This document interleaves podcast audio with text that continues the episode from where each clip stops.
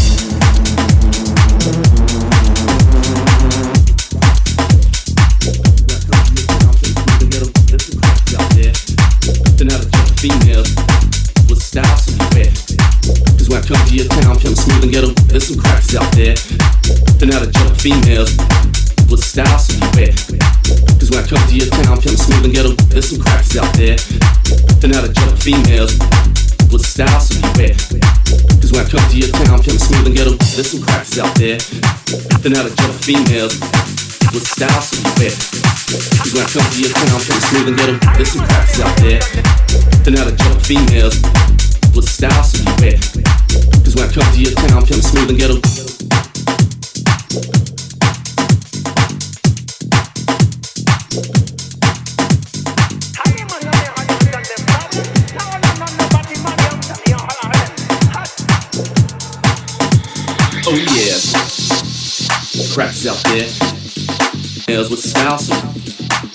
sound play smooth. Nobody knows the rules. You let they tough in tight.